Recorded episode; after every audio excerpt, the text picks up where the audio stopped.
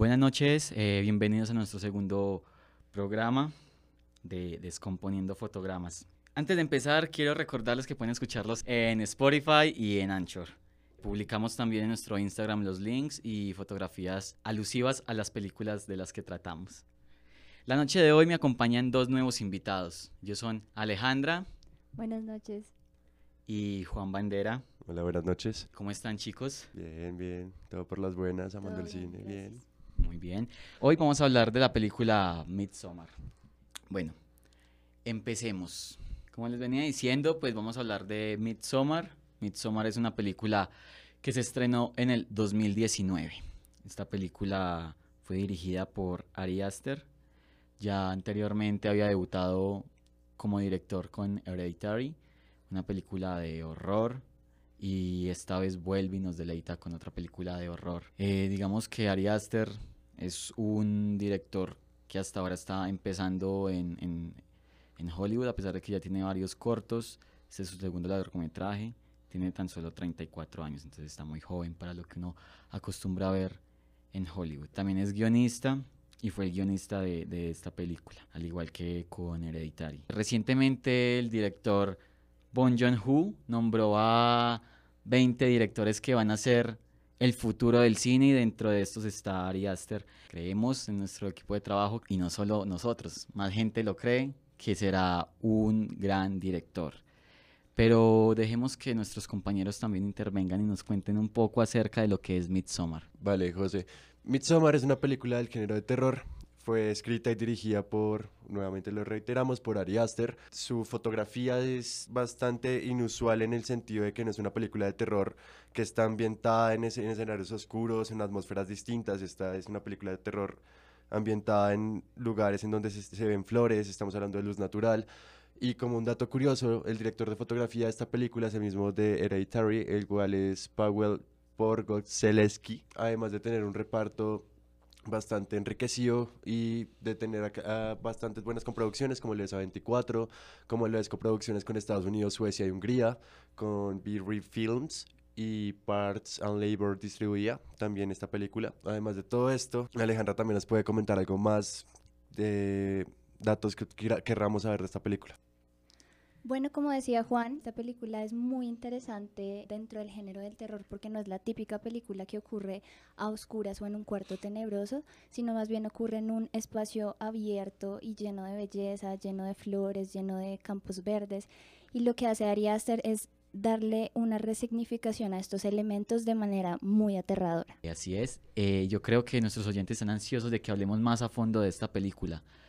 Pero para las personas que nos escuchan y de pronto no han visto la película, debemos advertir que hay muchos, muchos spoilers. Entonces ya están advertidos, chicos. Midsommar es una película que empieza con un problema de pareja, donde la protagonista Dani, interpretada por Florence Pugh, pues está afrontando un duelo. El duelo que se le han muerto sus padres y se ha suicidado su hermana.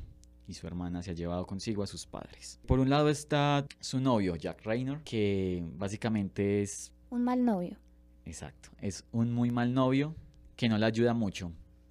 Y este está prepara- preparando junto a sus amigos un viaje a el Midsommar, que es un ritual que se celebra en Suecia, en el solsticio de verano cada 90 años. Dani se da cuenta de, de esto y, y, pues a- casi que por obligación su novio la, la- termina llevando. En este lugar ella, ella no está muy preparada para afrontar muchas de las cosas por las que se ven envueltos y se ve casi obligada por la presión de su novio y de sus amigos a hacer muchas cosas que la terminan llevando a un mal viaje.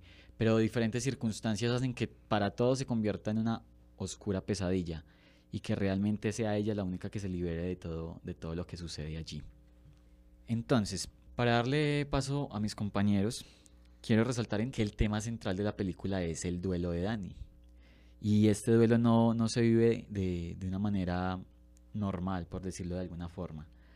Como vemos al, principio de la película, ella pierde a sus seres queridos y como cualquier persona criada con la, en el mundo occidental, pues llora a su familia y le da muy duro afrontar esta situación. Y esto lo vemos casi hasta la mitad de la película donde ella se culpa y se siente muy mal por todo lo que ha sucedido a su alrededor en los últimos meses. Pero a medida que, que ella se, se interna en estos ritos del Midsommar, y, experimenta todo lo que estas personas están viviendo allí, ella empieza a comprender y a resignificar lo que es la muerte de verdad. Y por eso vemos que al finalizar la película ya solo puede estar satisfecha con ella misma, porque ella ha entendido lo que realmente significa perder a alguien y tener un duelo. Y no es solo, digamos, en esta película. El tema del duelo se trata en muchas otras películas. Y yo quiero que, que Juan nos cuente qué otras películas y qué ha encontrado en las que podamos eh, ver las mismas cosas o similitudes. Vale, José, muchas gracias. Eh, logramos encontrar similitudes en cuanto al duelo, no solo en películas, sino además en series, ya en, en sentido de streaming como lo es Netflix.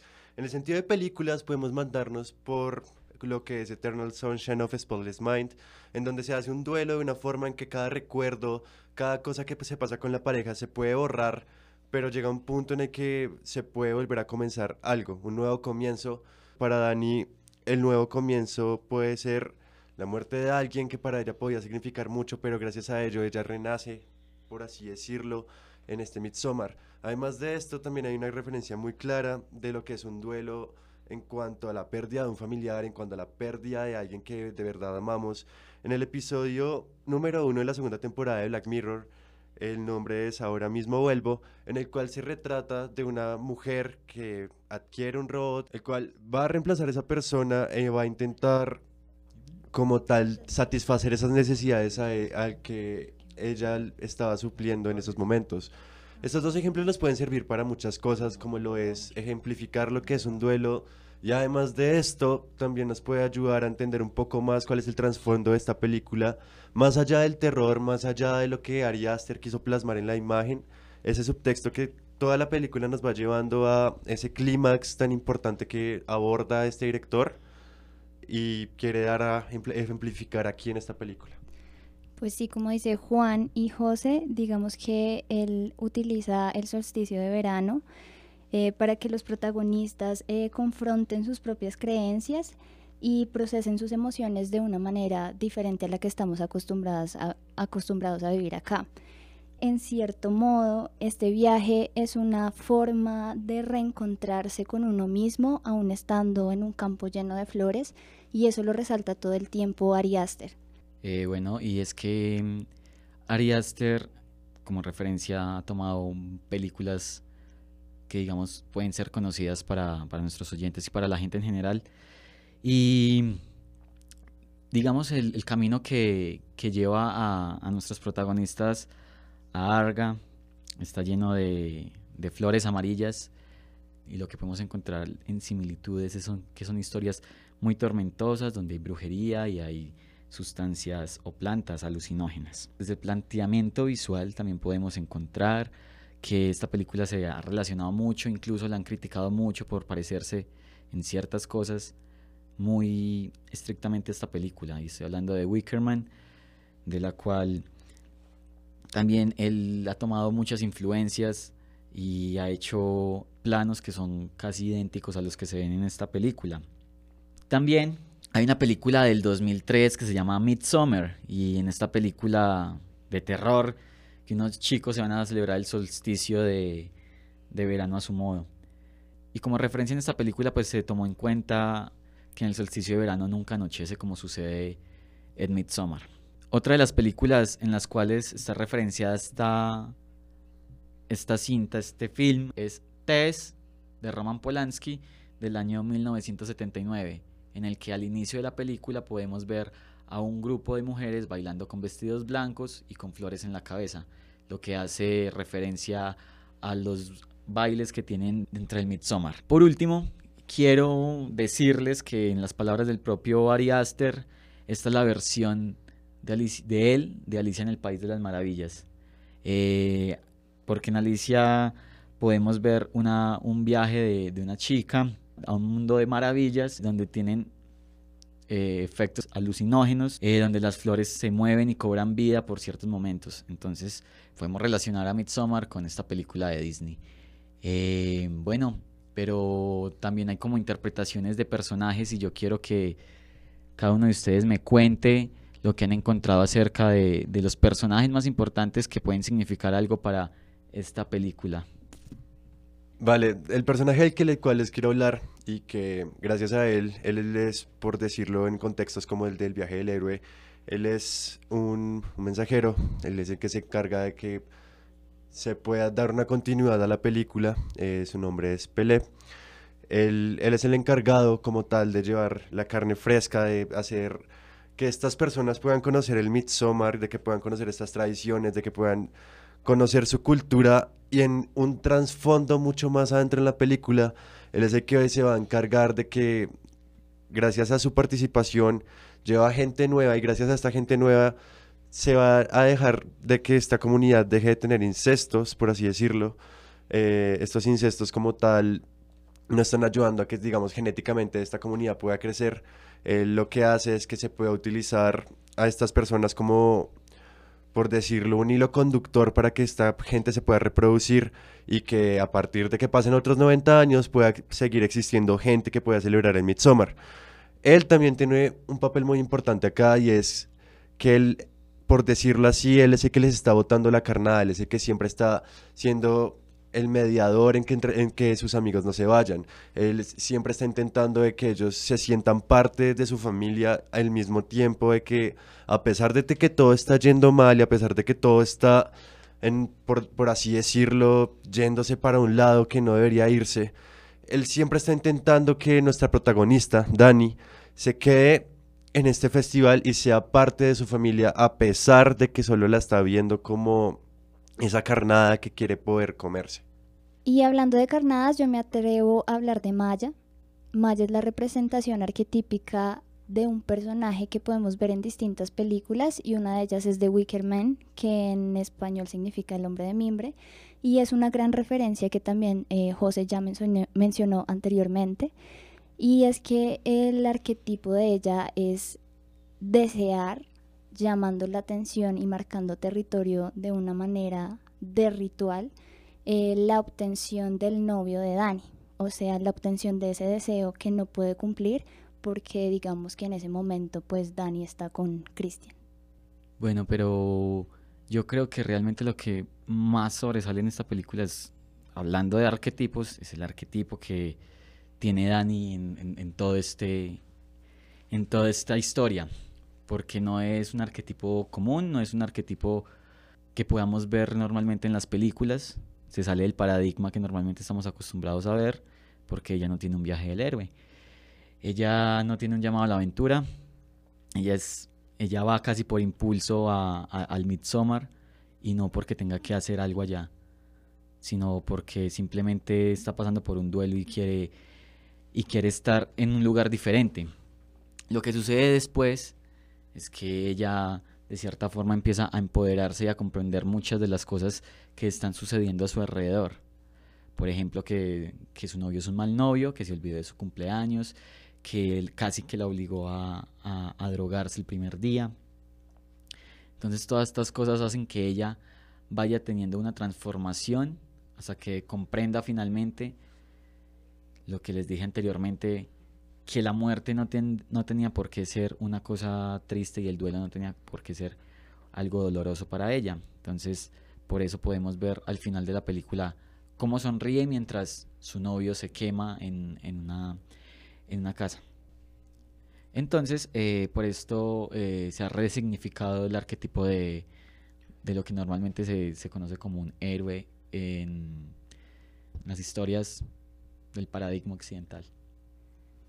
Y hablando de resignificación, yo creo que Ari Aster cumple muy bien el rol al hablar del dolor de una manera diferente, ya que Dani, al ser despojada como de su familia, de su novio y realmente caer en cuenta de todo esto, por fin siente al final de la película que pertenece a un lugar, que es parte de algo y eso logra sanar y logra liberarla de ese duelo al sentir que, que puede ser parte de algo.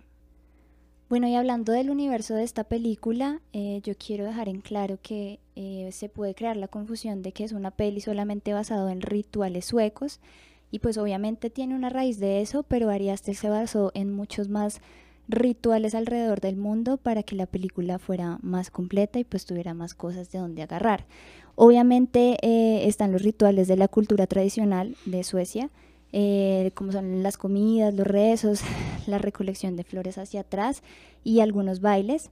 Eh, de hecho, también él toma el nombre de la, mm, de la secta, por decirlo así, Arga, que es basado en una historia popular sueca sobre un grupo de jóvenes que bailan en una fiesta hasta que mueren. Eh, también toma una serie de torturas vikingas, que en este caso las llama como el águila de sangre y es de uno de los personajes en los cuales muere como con los pulmones abiertos. Utiliza una serie de libros que tiene creencias precristianas, en donde utiliza la espiritualidad de manera diferente a lo que estamos acostumbrados dentro de la religión, y eh, la antroposofía, que es eh, también hablando dentro del desarrollo espiritual. Eh, bueno, todos estos datos curiosos, y yo creo que debemos también mencionar algunos de los que nos hemos dado cuenta aquí en nuestro grupo de trabajo. Y solo por mencionar algunos, las críticas señalan que esta película plantea un problema con las razas, porque podemos ver que cuando ellos están en Midsommar, las personas que visten de blanco son los más blancos de Europa tal vez, y las personas americanas y, e inglesas que están allí no lo son. Entonces desde este punto de vista se, plantea un, un, poder, de, poder racial. Y exactamente, o más explícitamente, vemos esta cuando Josh sostiene un libro titulado El idioma secreto del nazi Urak.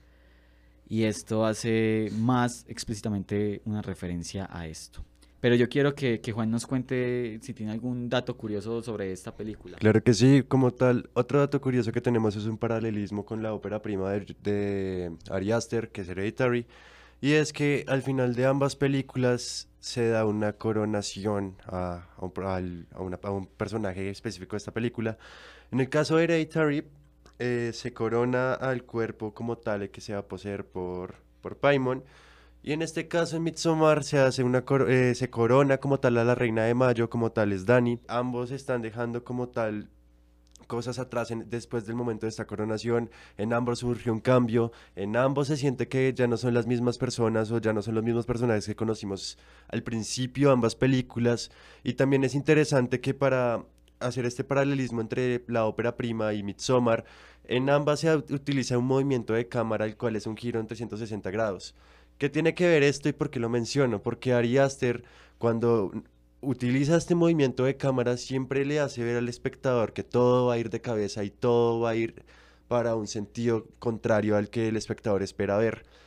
Esto es lo que tal Ari siempre está buscando con sus películas, siempre está buscando que el espectador no esté preocupado por jumpscares, no esté preocupado por cosas que en verdad últimamente en su filmografía está dejando muy atrás. Y es que gracias a esta forma en que él expresa el horror, el terror, pues se está logrando hacer una nueva forma del terror e incursionarlo en el, en el medio como tal. Eh, pero antes de terminar, yo quiero darles unos otro, dos datos curiosos pequeños antes de que pasemos con Alejandra. Eh, digamos que en el guion original eh, en ninguna parte se mencionó la desnudez de, de Jack Raynor, o sea, de, de Christian, pero el mismo Raynor quiso corregir el guion y decirle a Aster que hicieran esto. Y, el, y la razón de, de hacer esto fue para corregir el equilibrio de género, poblado supuestamente por mujeres desnudas. Y bueno, y finalmente, el propio Ari Aster dijo que esta película se basó en una experiencia personal de él, que fue la ruptura que tuvo con, con su novia. Y este fue como el punto de partida para construir toda esta historia.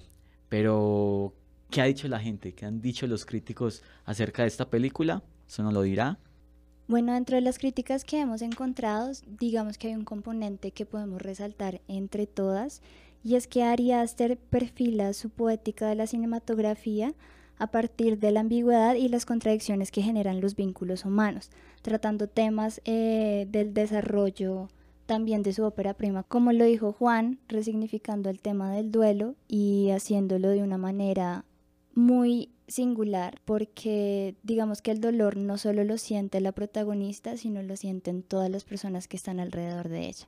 Y esta ha sido una de las cosas que más ha resaltado de la película. También eh, en términos de crítica ya por parte del público en general del género de terror, también se ha hablado de que este tipo de películas que se están haciendo como tal, Midsommar en, en concreto, no tiene como tal, digamos, eso que a las personas tanto les está cansando hoy en día, siglo XXI, las películas de terror, y es que sean predecibles. Y eso es algo que Ari también está logrando hacer ya desde su ópera prima hasta ahora, de que sus películas no se, no tienen como un punto de comparación en cuanto a que se pueden predecir qué es lo que va a pasar, cómo va a pasar, o si en este caso también nos están teniendo como todo el tiempo en un rotundo movimiento de cámara, al contrario, esta película ha tenido crítica en que su fotografía tiene una estética que tiene simetría, se está tratando las paletas de colores de una manera distinta, tiene una, eh, una forma de manejar las, eh, las atmósferas, los colores de una forma bastante singular y que le está dando un sello en el género de terror a, Ari Aster como tal. Así es. Eh, bueno, el tiempo se nos acaba. Antes de terminar, quiero que me digan por qué todos deben ver esta película. Bueno, yo los invito a ver Midsommar porque es una resignificación muy interesante de lo que estamos acostumbrados a ver del terror. Yo les invito a verla para que experimenten la nueva forma de ver cine de terror y que dejemos atrás los jumpscares y los sustos baratos en las películas de terror. Bueno, muchas gracias a, a, mis compañeros por acompañarme en esta noche en Descomponiendo Fotogramas. Si les gusta este podcast, síganos cada 15 días. Eh, espero que estén muy bien. Bueno, muchas gracias por escucharnos. Muchas gracias por darnos un poco de su tiempo. Y antes de irnos, los dejamos con las palabras de Daniel Monge.